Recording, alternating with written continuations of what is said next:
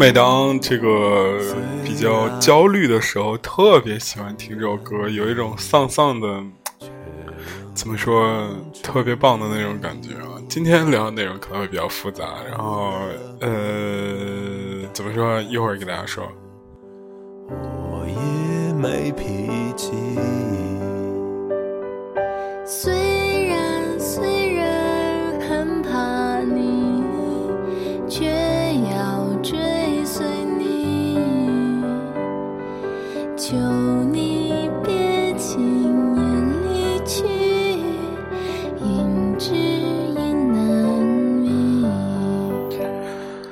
OK，这个 咱们开始啊！欢迎来到当我们混到欧洲，我是 Max，然后我们微信公号是当我们混到欧洲，希望大家可以多多 follow 啊。我在那个微信公众号上说过一句话，我就说这个，要不然最近我就是怎么说，要不然会更新微信，要不然会更新录音，然后实在没有的话，就就会在那个公司的公号上更新。我靠！真的，最近真的 相当之疲惫啊！然后，特别是昨天晚上特别搞笑，我们主编深夜十点半给我打电话，不是打电话发微信说你在不在？我说咋了？然后他说那个我们之前的一个同事，然后怎么说出了点小状况，然后明天稿子出不来了，说要不然你先 这个怎么说顶替一下？我当时就懵逼了。虽然我也是就是临时抱佛脚这种选手啊，但是吧，咋说，就是还是有点晕。然后当时说，因为上个星期，呃，讨论过一个选题，挺有意思的，也不说也不一定挺有意思，只是我们预测到它可能会比较有意思，所以然后就提前想了想，那个什么选题呢？就是今天的讨论的主题就是《欢乐颂二》。唉，真的，我就觉得，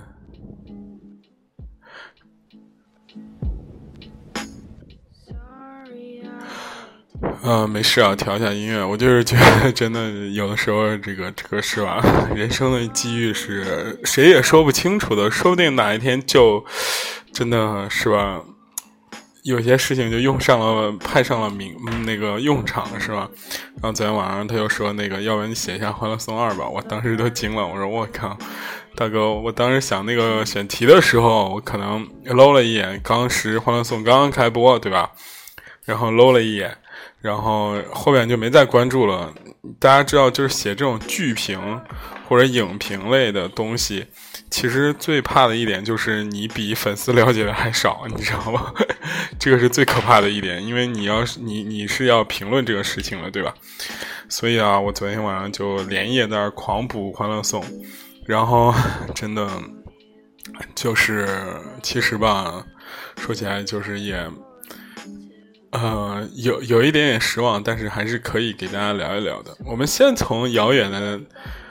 很早之前的《欢乐颂一》的时代开始说起啊，不过现在呃插插播一个事情，我就不是不是不是插播插叙一个事情啊。其实《欢乐颂》的主题现在还可以做，据我目测，好像已经有好几篇十万加了，真的也是挺有意思的。嗯，我们从《欢乐颂一》开始。我觉得我当初看《欢乐颂》，其实是在某种非常焦虑的状态下，就是需要有一个生活背景音在那儿来陪伴自己的那种状态，就像今天录节目一样，就感觉哇特别焦虑，因为明天还要写稿子，是吧？明天还有两篇稿子，我现在还没有动笔，对不对？哎，真的生活压力特别大。真的，然后说到压力是吧？刚刚看了 GQ 推送那个关于乔任梁那篇文章，也是颇有感慨啊。人就是有的时候，你看那些生活中比较擅长表示、表达自己、宣泄自己情绪的人，可能往往没什么事儿，就是大哭大笑啊，什么又哭又闹那种，可能没什么事儿。我就完全都憋心里了，最后。可能说不定就觉得，哎，真的生活太 太难了，是吧？哎，推荐大家看一看啊，那个 GQ 新一篇就关于乔元梁的这个推送，真的，我感觉这篇文章整体上来说，给人一种感觉就是，我看了他留言第一条写的那样，他说的是我不是乔任梁粉丝，也不是特别关心他的这个这个死去这件事情，但是我觉得在这样的一个快速阅读的这个怎么说时代下，居然有人这么认真仔细的去调查记者一般的去调查了乔任梁去世这个事儿，啊。还是很值得称颂的，很棒。我觉得我也好久没有看这样的长篇了，写的确实很棒，写出了娱乐圈的一些就是规律啊，包括写的很压抑，不是规律就潜规则呀，包括写的很压抑的一些事情。啊，乔任梁怎么死的？不是怎么死，死前的一种生活状态啊，包括呃，别人都红了，他还没有红，他一向很任性，这种等于写的真的。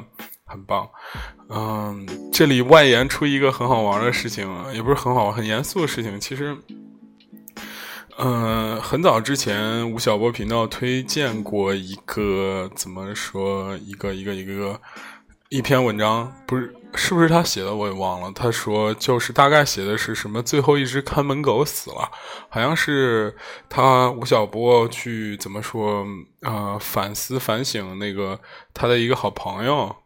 呃，是一个报纸的编辑，呃，一个报纸的那个主编，呃，不是主编吧，应该是运营人，最后去世，不是去世了，那叫什么来着？不行，我要找一个背景声稍微大一点的音乐，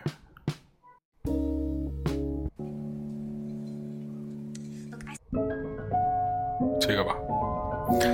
就是那家报纸就是停刊了，停刊了之后，他就说，其实从那一刻开始起，传统的几大就是怎么说，这种报刊有新闻职责的这种报刊，都已经死完了。具体是哪几个我也忘了。嗯，换一句话说，这个社会少了一个监督的人。他就说那个看门狗死了嘛，就是说，其实报纸或包括媒体在某种程度上还是有一定的。社会责任在里面的，包括监督三聚氰胺，包括这种什么黑煤窑，什么这种各种塌方、水污染这种事情，其实你在最近几年，你发现已经没有一个渠道去真正去曝光，或者是去去去来监督他们了。原原因很简单，因为大家是一个这个是吧？我。很经典一本书叫《娱乐至死》的这样一个时代，是吧？大家并不是很关心那些所谓的真相或什么这样之类的。资本包括人的吸引力，永远关注的是情色啊，包永远是男色啊、娱乐呀，或者女色呀，或者凶杀暴力啊什么之类的这些东西。这些东西不是不重要。但是，慢由于大家注意力全部被牵引到那儿了，很多关于社会上的东西很少有人开始怎么说再去报道了，这就导致报纸传统媒体的这个行业的这个衰落，最终导致这个监管，包括 怎么说吧，一社会一系列的事情，再再没有一个行业叫做调查新闻调查记者了，就是钻入某一个领域，然后扎扎实实的去。采访、暗访，包括明访，包括拍摄几个月甚至以年计数的这样的一个，为得到一个所谓的真相，这种人越来越少了。其实对社会的怎么说一个影响也是蛮大的吧。我觉得从乔元梁的事情，不是从乔呃 G G Q 报道出乔元梁的这篇文章，那文章很长，真的，中间看了我几次，试图就是要舒缓一口气才能再看，这可能。并不是我觉得我的原因，真的是好久没有在一个小屏幕上，不，我不是说像书本这种的大的宽幅的屏幕，在这个手机上小屏幕上看如此长一个报道了，而且确实也印证了这种小屏幕不太适合这种长的这种怎么说新闻阅呃阅读习惯，看看到我很焦躁，而且就很压抑，然后中间几次退出来，最后还是把它看完了，确实一个很棒的文章。嗯，确实是，只有有大量的就这种采访、写实，包括等于等呃等同于一些东西的话，才会有如此深刻隽永的文字。真的非常致敬这篇文章。大家如果想看的话，也可以去看一下，关注 GQ 实验室那个公众号，当然也可以关注我们当混的公众号，是吧？呃。再给大家说一个有意思的事情，再说《欢乐颂》。《欢乐颂》这个事儿，我们主要是以搞笑为主嘛，对吧？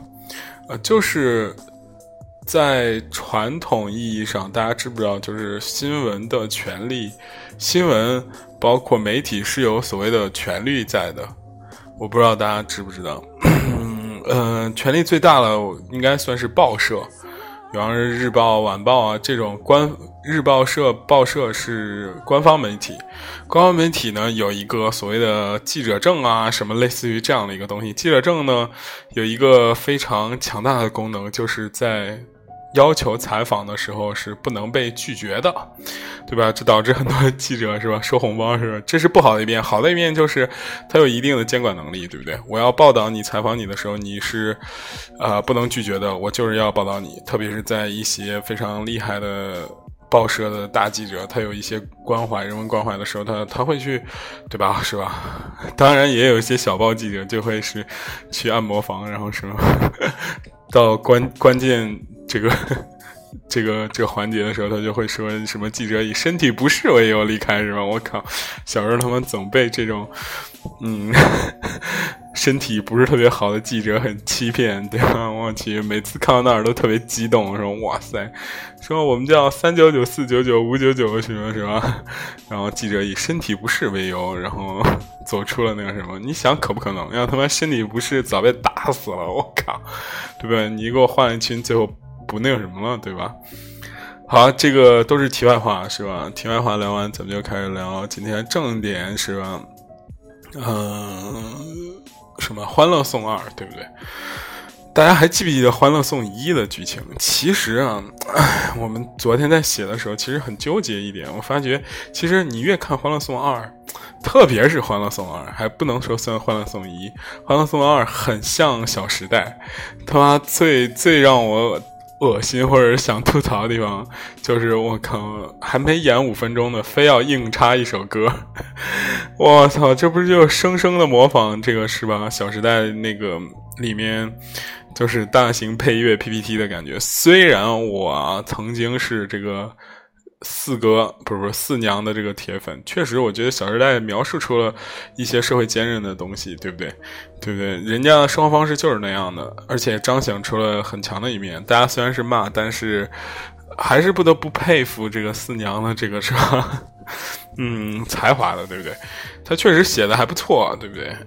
虽然被很多抨击，但是换到《欢乐颂》里面，嗯，感觉就没有那么尖锐了。如果你想《小时代》要拍成一个很不尖锐的戏，大家都是大量的生活日常，光他妈的这个顾里和顾源搞对象。拍了五六集是吧？然后什么那个南湘唐宛如这种搞笑又拍五六集，你看是不是就非常变得非常水了，对不对？但是如果你要是在九十分钟甚至一百二十分钟，哎，九十分钟有点短是吧？就是一百二十分钟，一百二十分钟有俩小时，就九十分钟之内讲这样一个故事的话，哎，刚刚好，还挺蛮紧凑的，对不对？虽然各种逻辑都不同，但是它有一定真实性，所以我特别不喜欢《欢乐颂二》，我觉得。在某种程度上，它是一个怎么说呢？很扭曲的东西，就是要想尖锐，没有尖锐出来；要想就是拍偶像剧吧，又很一般。我们先说偶像剧部分，偶像剧部分很显然是两条线，一个是王凯和王子文的这一条线，一个是安迪、安迪沃霍尔，不不不，安迪和那个。包总是吧？包总、小包总这一条线，这明显是我觉得这个这两个人物其实是由这个顾里给演变出来，对不对？一个是 是吧富二代，对不对？一个是这个社会女强人、精英女强人，对不对？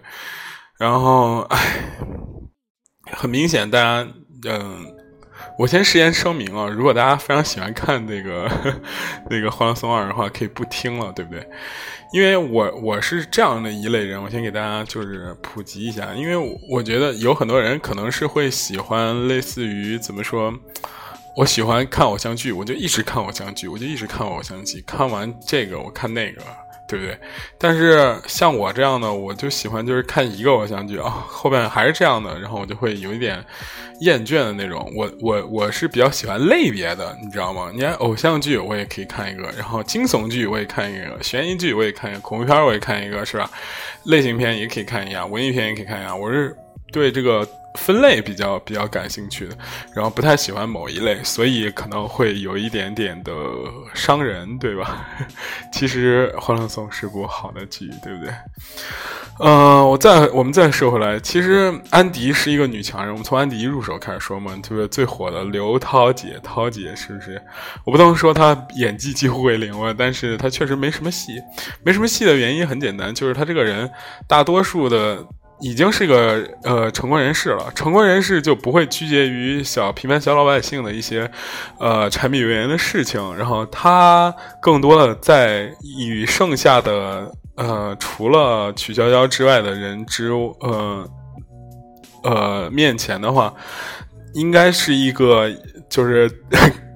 呃，用打游戏的话，就是给力大腿的这样的一个角色，就是永远是人生导师，永远是我教你怎么做之类之类之类的，对吧？然后这 这点就很无聊嘛，我靠，就是，嗯，你就觉得这后非常不符合社会主义社现代化人情，对不对？我靠，永远有一个社会这老师在那里，我操，永远指导着我们向前进，是吗？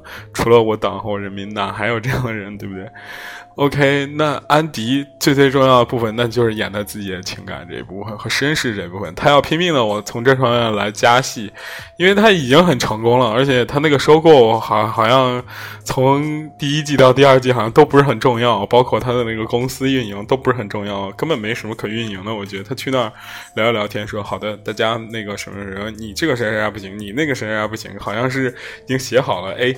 你这个什么财务方面不行，B，你这个营销方面不行，你赶快给我加强，不加强滚，就这样。因为为什么我可以这样说？因为我在华尔街，我是精英，啥啥之类之类的，不是一通逼逼完就完了，对不对？所以呢，他这个人没有什么戏，最多的戏是感情戏，感情戏呢。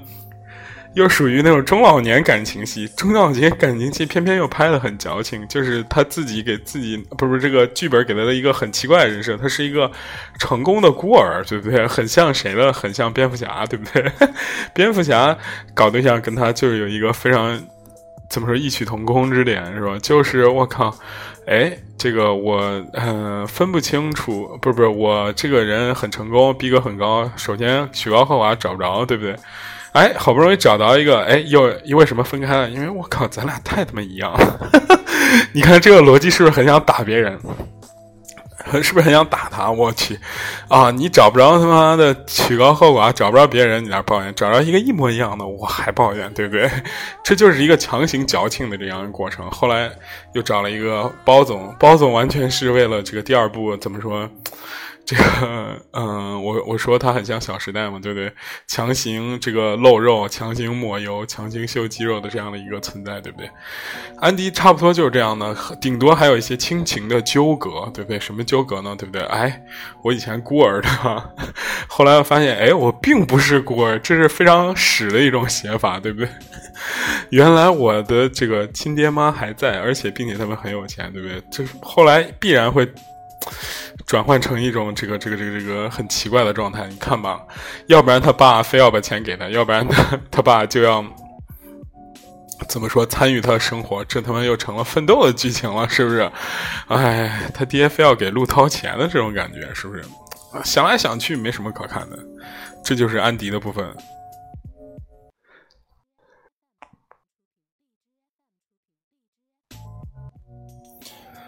不好意思啊，刚刚有点事情 需要处理，对吧？哎，真的，社会的这个顶梁柱，人民的好爸爸，是不是？就是这么这么忙碌，好吧？我们接着说啊，接着说，安迪聊完了之后是谁呢？安迪聊完之后就是曲筱绡，曲筱绡这个人呢，哎，那就更没什么可说了，对不对？呃，根据我的推测，这一季曲筱绡一定会就是加变，对不对？就没法写了。你想，如果你是这个这个这个这个编剧的话，如何凑够几十集电视剧？真的，他要不加变，真的没理了。我靠！男朋友是王凯，已经人生巅峰，家里又有钱，自己还会做生意，那他唯一的可以，你没看前几集已经铺垫了，就是他奶奶不认他这个事情，你看见没？这就为未来家变埋好伏笔嘛，对不对？他爸一一一嗝屁或一生病，哎，正好他哥和他就开始 PK 了，然后两个人就有戏讲了嘛，对不对？我去，这跟顾里一模一样，对不对？他爸死了，对不对？导致他那个什么。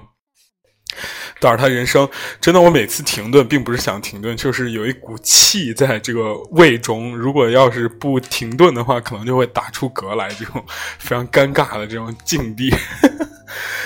好了，那个这个曲筱绡，这个感觉好像也就是这样了，对不对？这本季的人物重点呢，我觉得应该会是在这个邱莹莹和，哎，其实都没什么重点了，大家都是群像的嘛，对不对？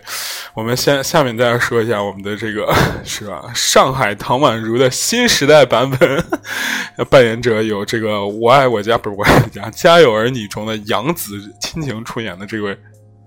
这个邱莹莹，对不对？哇塞，她跟唐宛如，请问有一丝丝的区别吗？根本没有，对不对？完全没有，他就是唐宛如本人，只不过他不叫唐宛如。真的，我我有时候觉得给人物打标签这个事情啊，非常幼稚。低幼，对不对？为什么这个我们要跟他打标签呢？为什么我们每个人都是都是独立的个体呢？其实这个事情真是非常扯淡的一件事情。如果你经常，我在我的微信公众号“当我们互相周”中也写过一件一篇文章，叫“最有趣儿的事儿”。我中间就写了一件事：如果你经常去接触人为这样的工作，比如像我，我就是经常就是 就是采访嘛，外出采访是吧？然后以接触人为工作这样的一个局面，你就会发觉一个事情啊，其实人想的都差不多，每个人想的也都差不多，就是没有所谓的人，我靠，特别也不是说没有吧，很少有人成为所谓那个独立的个体。我靠，他跟人别人想的就是不一样，真的，他就是不为钱，他就是怎么着怎么着，一心为大众什么之类的，根本没有这样的人。大多数人都是打着标签化的很。很很怎么说很平常的人，对不对？嗯，总结起来就是 对这个世界挺失望的，是吧？相信我，这个你出国和 或者是去别的地方也不会有太多的好转。你是有有趣的人，可能你生活中接触不到，就像我们当初在学校的时候，是吧？然后总是看见，总是听闻我们学校妹子好看。但结果我们却都看不见，为什么呢？因为那好看妹子跟你作息不一样，这个是有点直男癌。但是好看的妹子就是你不容易碰到，这 这个是实话实说。我们，嗯嗯，也不能这样说，这样有点偏激了，对不对？啊，会掉入某些人陷阱。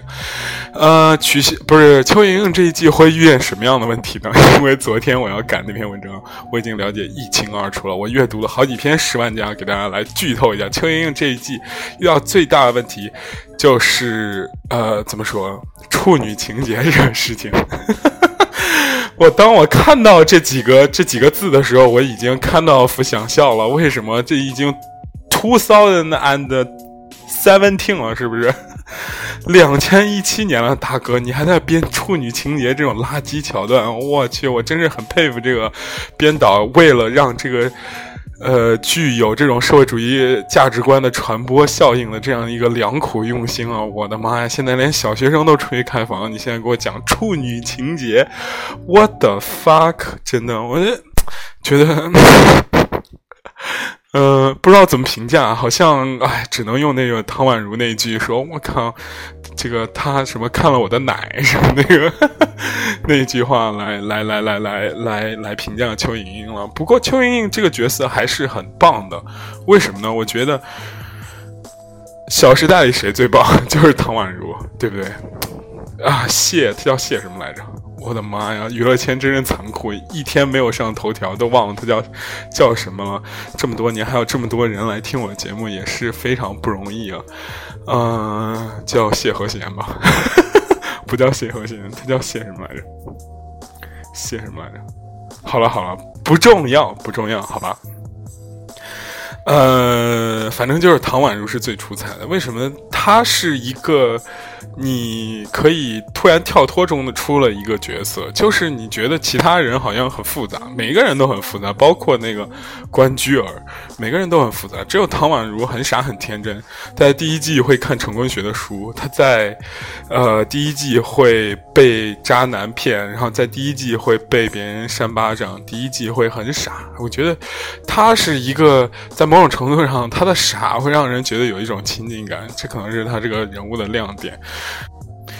嗯，我觉得杨子也挺不容易。刚刚切出去看了一眼，就今天阅读量感觉还不错啊，而且没想到这个 蹭热点如此之有效，是吧？我接着说，杨子挺不容易的，就是他本来很瘦的一个人，但是为了显演这种很傻很天真角色，必须得吃的就像胖胖的这种感觉，哎，真是苦心。小时候我觉得看《家有儿女》的时候，觉得杨子是我女神，然后当时有了人人网之后，就是我靠，居然上面。新的新的怎么说？居然有杨子，然后我就疯狂 follow 他，然后上面他只发了一条，就说想问一下大家是如何知道这个账号的？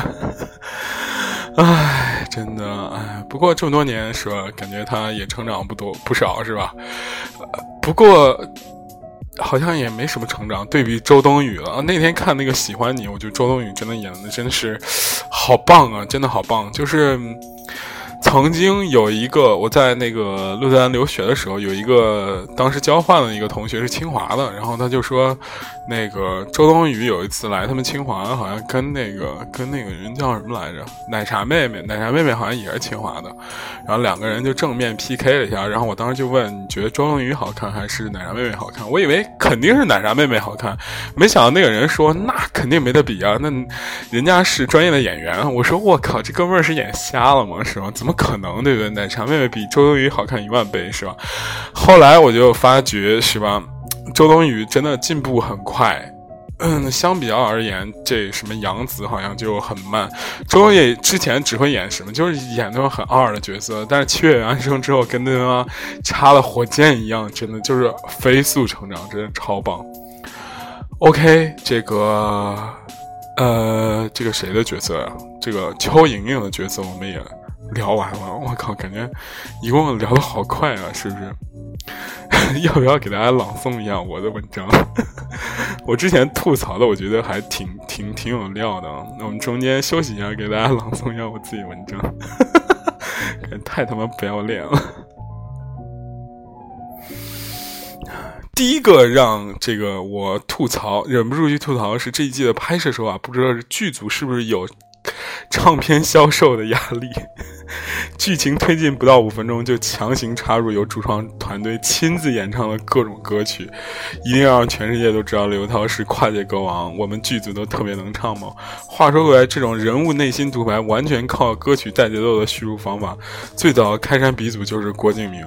他《小时代》系列作品被人民群众亲切称为“大型配乐 PPT”，对后世影响不可谓不深刻。《欢乐颂》这一季的疯狂致敬，说实话，我服。我靠！我觉得这句这段写的好好好啊，真的感觉文笔流畅，简直是有那种八卦娱乐的这种潜质啊。然后除此之外，《欢乐颂》的导演沿用了《小时代》中奢华场景打头阵，型男一定要露肉的戏码。第一集中，安迪和包总花式秀恩爱的 Indilana 酒店，光是房费就高达一万元一晚，装饰极极极简大方，位置紧邻海边，不愧是被全球。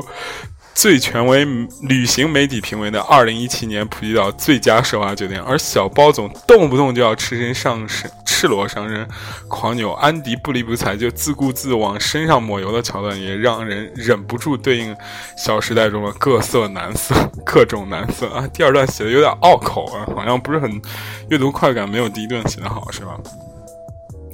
不过确实啊，就是大家看那个《欢乐颂》第一集和第二集中的那个、那个、那个、那个场景啊，大家也可以去一下，去去一下这个 怎么说，在普普吉岛的叫伊尼阿拉是吧？伊尼阿拉，I N I A L A 的这个酒酒店啊，哇塞，感觉很屌的样子啊，好像是最近就是每一部剧都要推一个酒店的样子啊。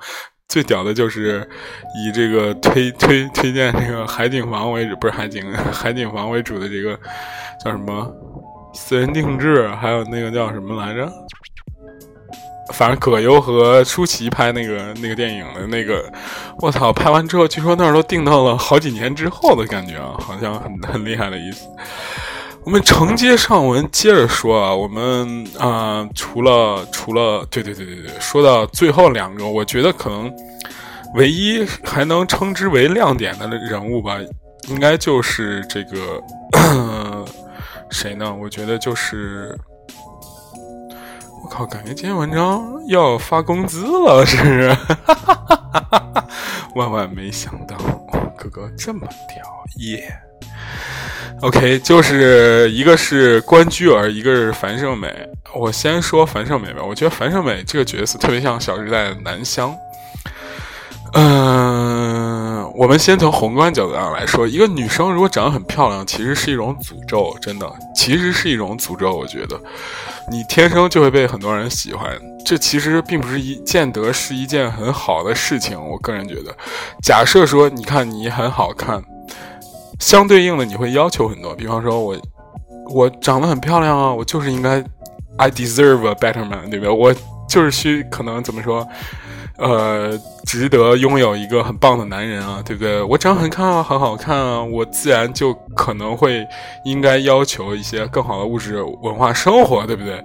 在这种角度上来说，我觉得就美丽在某种程度上来说是一种诅咒，真的。你长得特别好看，你就会要求这些。你假设蒋欣这个人物，樊胜美这个人物，他长得很挫，你觉得他一切事情都很 make sense，对不对？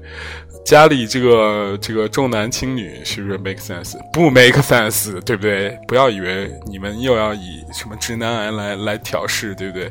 并不是，是不是？嗯，就是反正总之就是呃重男轻女啊，然后心里很需要安全感啊。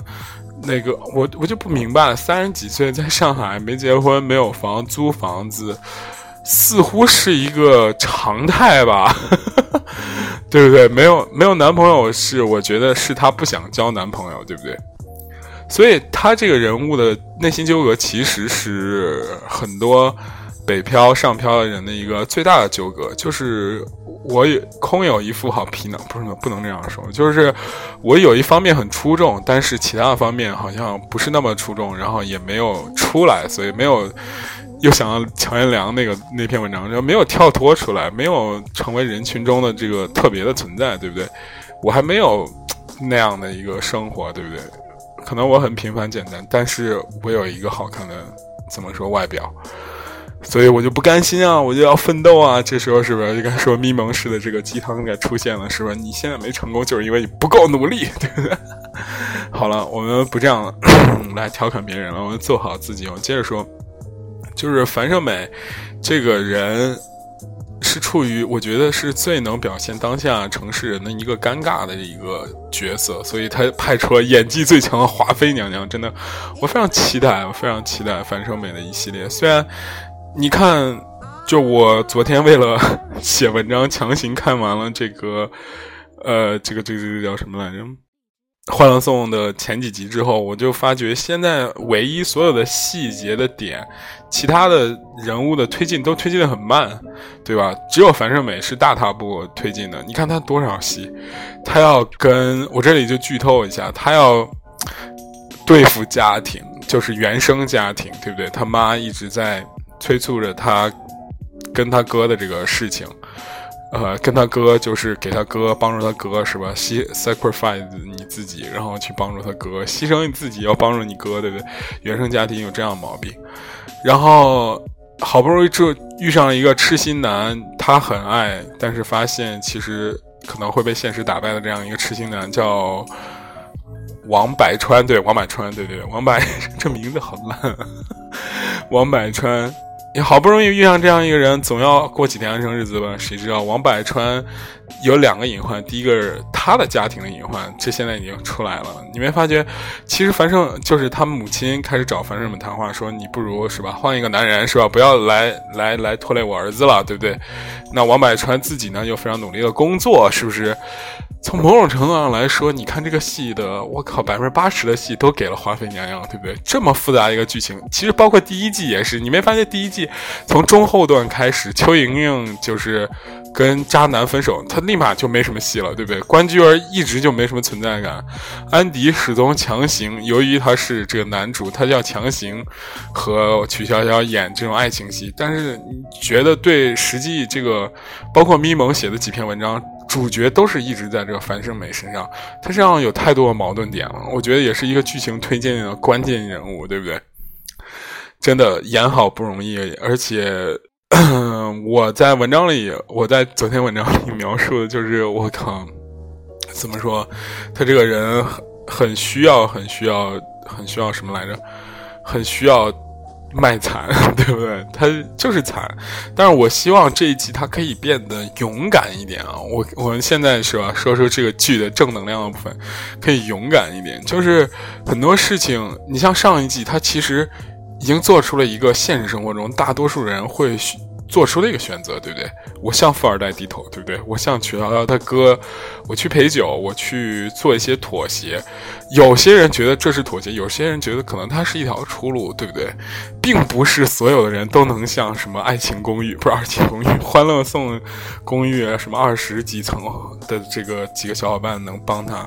现实生活中，大部分人可能是会去妥协的，对不对？如果这一次。能演的把这一部分演的更好一点，黑化樊胜美，我靠，他就变成就是那种通过好几个男人然后上位成功了，我操，这个就戏就不均衡了，对不对？所以不可能这样演，对不对？但是开下脑洞想，这个人物还是很有料的。试问哪个这个成功男人没吃过屎？哪个成功女人没有是吧？露过腿，对不对？这是社会可能就是。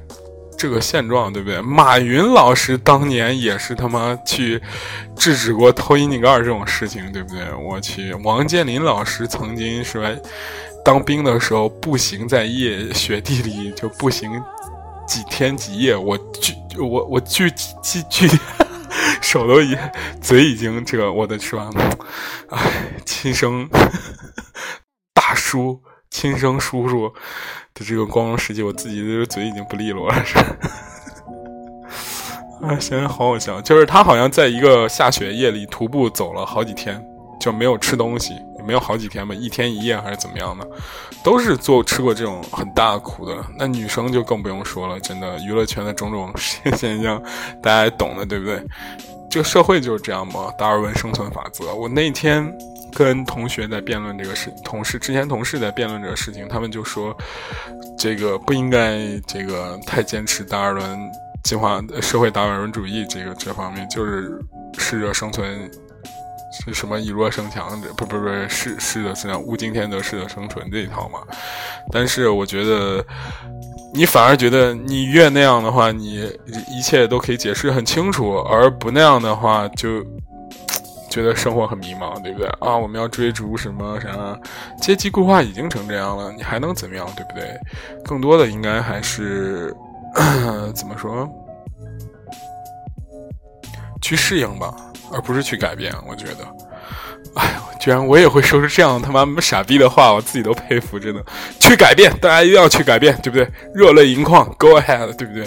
永远年轻，永远年热泪盈眶。哎呦，我去，他妈这话都说不清楚。永远年轻，永远热泪盈眶。与其苟延残喘，不如纵情燃烧吧。It's better to burn out than fade away，对不对？OK，希望你们可以做到，然后给我积极打赏，谢谢。好了，我们再说最后一个可能很有趣的这个人物，叫关雎尔，是不是？这个人在很多次大这个别人问我说这个《欢乐颂》中你最喜欢谁的这种那个评选过程中，我都是选了他呢。我觉得没有什么很强的道理，觉得她安安静静的是一个乖乖女，很棒。就是你年龄越大，你会越觉得需要这个社会上的繁华，对不对？大多数跟你无关。我操！我最近怎么了？总总是在传递这种负能量，是吧？社会上的繁华，大多数是吧？我们是可以参与的。再来一遍，对不对？嗯，anyway，就觉得这个这样，身边如果要有一个这样的女生的话，会觉得内心很安静，对吧？很平稳，这种感觉，对不对？哎，是吧？但是呢，后来我发现这个人物其实。也是有亮点的，也是有亮点。最大的一个亮点就是他拒绝了他师兄这个事情。我不知道大家第一季有没有还有没有记得？我靠，我也他妈真够无聊，这种桥段都他妈记得。就是他拒绝了他师兄，他师兄是一个老好人，然后形象气质也非常差，是吧？还行吧，就是一个老好人那样样子。后来这个关雎儿居然拒绝了他，我以为就是。因为以我们刻板的印象，总觉得乖乖女内心可能都是，就是就是怎么说，缺壁咚，不是 缺壁咚，怎么说呢？乖乖女可能内心没有什么价值观啊，因为他不懂得，好像跟谁关系都好好啊，我要这样啊，我要努力啊，怎么怎么那样嗲嗲的这种感觉是吧？谁也没想到他内心还是有火焰的，而且这一季我感觉他应该会是一个新的发力点，因为。根据我的经验，前前几个故事都会比较俗套。俗套的原因是很简单，就是怎么说，不俗套，他们没办法演了。所以关雎尔肯定会成为一个亮点。它亮点原因可能会有如下几个方面：它是最贴近我们生活的一个角色，包括他这个演员的长相。他演员叫什么，我甚至都记不清，真的。这演员是吧？长相很普通，然后。但是吧，他去掉眼镜之后，真的也会变得更丑，是吧？但是吧，就是他长相普通，给大家一种很强烈的代入感，就是说，哎，我身边可能会有这样的人，他可能以前是个乖女，现在变成了一个，怎么说呢？励志典范，这个很有戏讲，而且在预告片中，他好像是就是喜欢上了一个摇滚明星，这跟大学恋爱的那一套好像不是摇滚明星，就是好像就是很叛逆的一个少年的这样的一个感觉，是吧？虽然我也只看到了第七集的预告，是不是？现在由于昨天我国这个著名这个政策“一带一路”是吧？晚会所有人都必须转播，原来他妈的除了春节联欢晚会，还有其他的晚会，大家也是必须。要看的呀，我也是第一次才知道，是吧？OK，嗯，我们接着说，对不对？所以关雎尔这个点一定会非常非常的有趣，嗯，很容易让我想到我高中时的同桌，是吧？大学时的前后排，以及研究生时的同宿舍的，不是同出租屋里的那个小女孩，对不对？真的，我觉得。越是给人一种刻板印象的人，越会走向另一个极端。我不知道大家会不会有这种、这种、这种、这种想法，就是平时是一个很骚的女的，我们不能用骚这种，平时一个非常 sexy 的女的，然后是吧？我们就会，但是可能内心就会超级保守，就是很相信真爱的那种，就是我很爱你那种。但是他外表很 sexy，sexy 可能是一个他安全感的这种体验。为什么会有安全感呢？因为他可能需要很多的关注，需要很多关注他才会安全感，所以他很 sexy，对不对？这逻辑我自己都觉得是吧？确实有人是这样想的，我身边有很多这样的人。那另外一种呢，就是外表很乖的女生，其实内心她是有很多想法，她只是缺乏一个爆发点，缺乏一个着力点。这样的例子就更不胜枚数了，真的很明显一点，真的，也不能说很明显一点，就是很明显的一个场合，会在某些仪式性的场合，我觉得由由于我这个天生好色的本性啊，我就会观察女生啊，真的，你看一些有仪式性的场合，比方说毕业典礼，毕业典礼不算了，就是你比方说呃呃呃。怎么说？需要穿正装，需要 presentation，或者是正式性的娱乐场合，比方说我们去接待一个人，或者去见一个人的时候，你女平时特别乖巧的那种女生，然后突然就是哦穿出了一身，你会哇一声的那种感觉，你就知道这个女生内心是有火焰的，真的，她内心是有火焰的。平时的乖巧可能是他的保护色。喂，你看我现在说话多么小心，多么不舍得得罪别人。我他妈不说什么平时的乖都他妈装的是吧？平时的乖巧是他的保护色，对不对？他这也很有可能印证了我刚刚说的那句话，是不是？为什么你在大学的时候总见不到那些美女呢？对不对？人家在你面前永远可能是非常丑的样子，是吧？非常天然的样子，并不是说，并 不是说。嗯，他觉得你会热爱他的天然美，而是在你面前，可能人家觉得，哎，你就配看我现在这个样子吧。我靠，真他妈惨是吧？你就配看我这素然素颜不化妆的样子，而我就那种化精致妆容，然后穿那个骚断腿的裙子那种出门的样子，可能是给别的人看的，更重要的人看的，对不对？唉，为什么我现在对女性的这个歧视如此之强？我告诉你，男的也是真的。平时他妈那个吊儿郎当的，你看，可能有的男的吊儿郎当的。在你男女朋友面前就不修边幅，不是因为他不修边幅，可能是他觉得我靠，哎，在你面前我还需要装什么装？哎，在你面前我还打扮什么？然后你看，哎，是吧？班级聚会、同学聚会，什么毕业十周年同学聚会，我靠，一个个都打扮人五人六的，是吧？哎，社会已经如此那个。凄惨，还是欢迎大家关注收听我们《盗墓回来欧洲》，欢乐时间总是短暂。这一期当婚又要结束了，是吧？然后我们今天会多录节目，因为我超级焦虑，我一定要把这个焦虑情绪给排挤出来。之后，然后可能会说一些这个怎么说，见犯大家、僭越大家底线的话，大家不要介意。拜拜。